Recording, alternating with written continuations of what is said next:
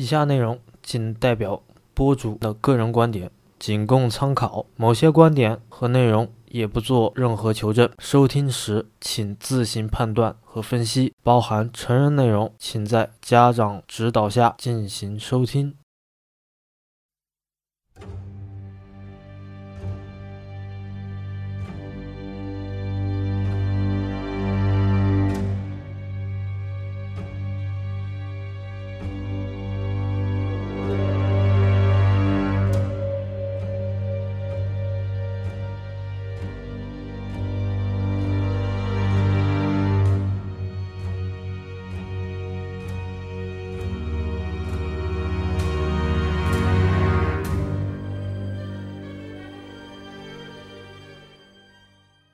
今天我们聊的这部电影叫《利刃出鞘》，其实叫《亮剑》更合适一些，也是刚刚上映，很好看。这部电影在今年的多伦多电影节上口碑爆棚，入选今年有搞头电台的年度十佳是没有问题的。今天这期音频是一个半剧透的节目内容，导演和编剧是同一个人，叫莱恩·约翰逊。之前的作品就有《星战八》《环形使者》，还有美剧《绝命毒师》的编剧。说起这部电影的演员阵容，可以算得上是当今好莱坞一二线的明星了。那我就简单的来介绍一下。当中就有零零七的扮演者丹尼尔·克雷格，还有《银翼杀手二零四九》扮演开的虚拟女朋友的演员安娜德·阿玛斯，以及美国队长的扮演者克里斯·艾文斯。这部电影的流量 DPS 基本就是靠美队的人气了。电影的故事是一个架空的环境，讲述富豪推理小说家霍华德·斯隆在他生日的第二天被发现在家中离奇自杀的故事，将自己的家产全部留给自己的女护工玛塔，由此开始。调查出一桩悬案。这部电影在我看来，讲故事的手法很有意思。开始，每一个人的思想活动都在电影里给你原原本本的呈现了。我看这部电影的同时，认为女护工就是误杀老人家的凶手。在电影的后半截，把每一个观众之前预想好的过程完全推翻，一个反高潮接着另一个反高潮，观众可能看到最后觉得故事就此就应该结束了。这部电影就像看阿婆的推理小说，到最后把整个案件再重新的回溯一遍，从电影开始的那一刻，完全颠覆每一个观众预先想好的结尾和结局。这是我认为这部电影能成为我的十佳之选和年度最佳悬疑片。当当然，这部电影也不是完美无缺的。首先，有一些推理小说爱好者对这部电影就不是很喜欢。电影有种导演在给每个人下套的感觉。电影开始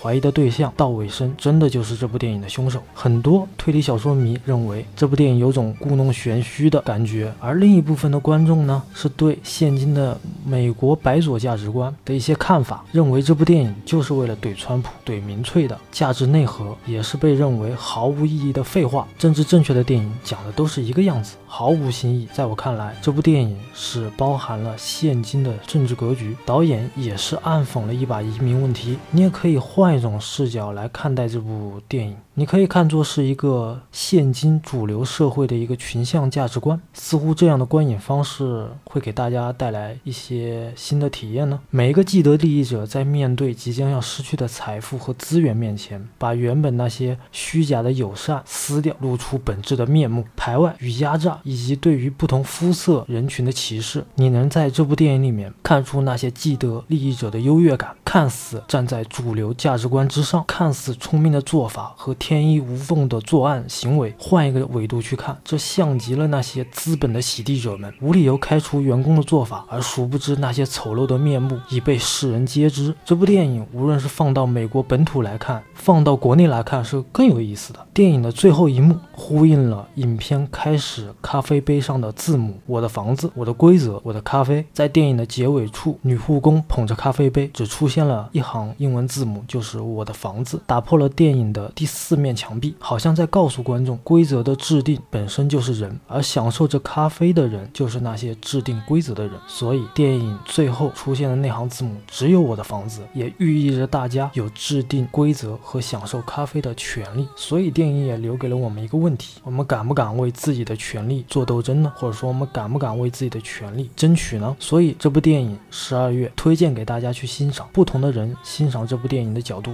也不一样。用名侦探柯。南里面的一句话就是真相只有一个。那咱们今天的节目就聊到这里吧。Not going right.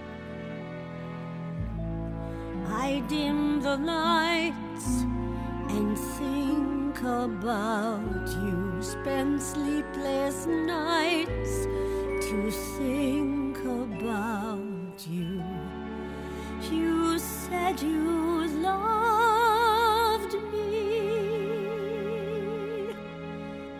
or were you just being kind?